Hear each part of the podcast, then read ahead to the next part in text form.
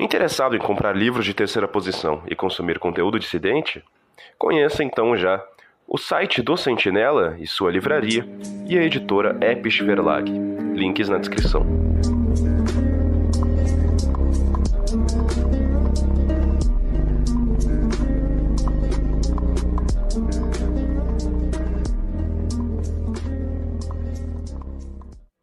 Shalom, góis, e salve pátria. Bem, recentemente eu vejo se espalhar por muitos meios uma notícia um tanto bizarra e um tanto falsa.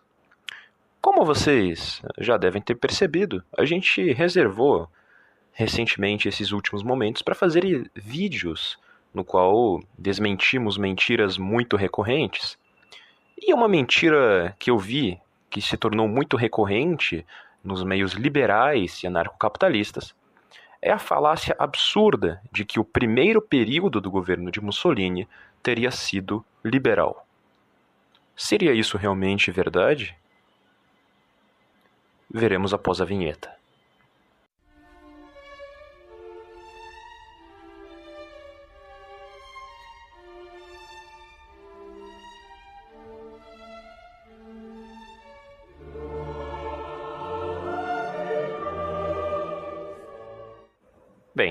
Primeiramente a gente tem que entender o que leva os liberais e os anarcocapitalistas a dizerem que aquele período do início do mandato do Partido Nacional Fascista teria sido liberal, de economia liberal, como eles dizem.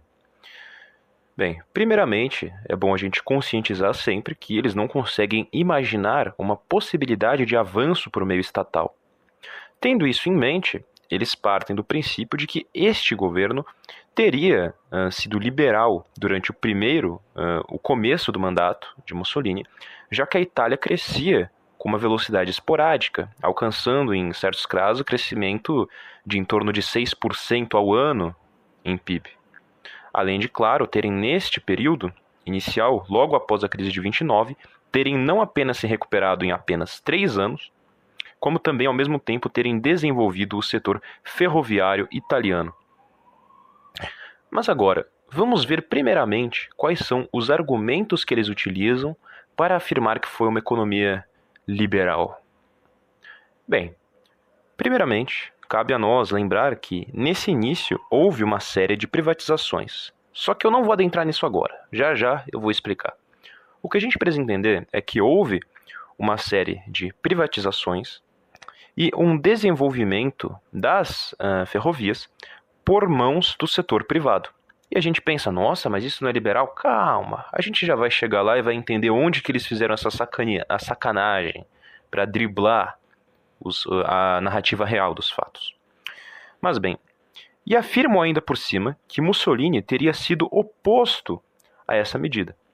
Porque acontece, como nós sabemos, dentro do Partido Nacional Fascista havia uma diversidade de ideias. Você tinha tanto pessoas mais de esquerda quanto pessoas mais de direita. E afirmam eles que a ala liberal, entre aspas, do partido teria proposto ideias de liberdade econômica e que teriam sido elas as responsáveis por esse crescimento.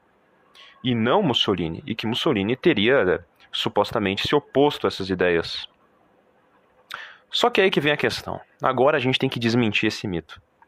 Primeiramente, a gente tem que levar em conta que nunca Mussolini se opôs a isso. Nunca o partido fascista foi contra isso. Justamente porque foi o próprio partido fascista que conjurou isso em seu programa do partido. Mas afinal, conjurou o quê? Liberalismo? Não, de maneira alguma. O fascismo, ele tem uma política pragmática em relação com as estatais que funciona de uma maneira muito simples. As estatais que não geram lucro, mas déficit, são privatizadas, para que não haja um aumento dos gastos públicos desnecessário ou aumento de impostos. Enquanto as estatais que geram lucro são mantidas. O que aconteceu foi que, nesse início, Mussolini fez um ajuste das balanças públicas e privatizou aquilo que gerava déficit, o que nada tem de uma política liberal já que a política liberal por si é a favor da livre privatização de todas as coisas, independente da questão de déficit ou superávit do lucro empresarial. Também cabe a nós também compreender que a autossuficiência na questão dos grãos e na questão da produção da agricultura também não teve nada de liberal?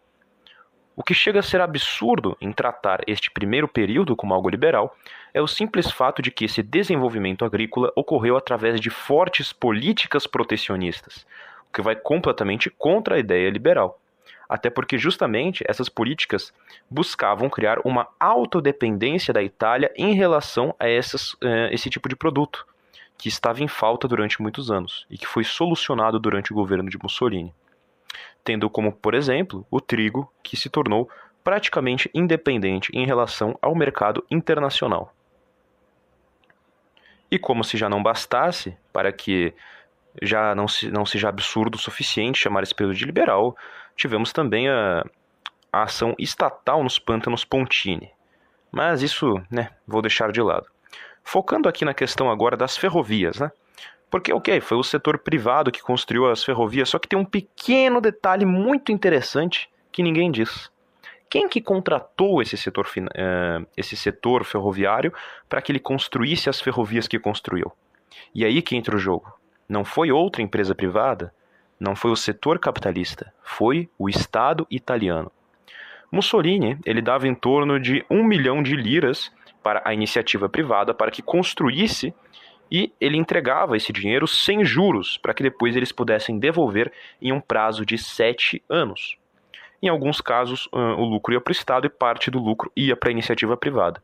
Então, em outras palavras, isso só se tornou possível graças à ação privada empurrada pela ação estatal, ou seja, através do Estado empreendedor, o Estado em aliança com a iniciativa privada.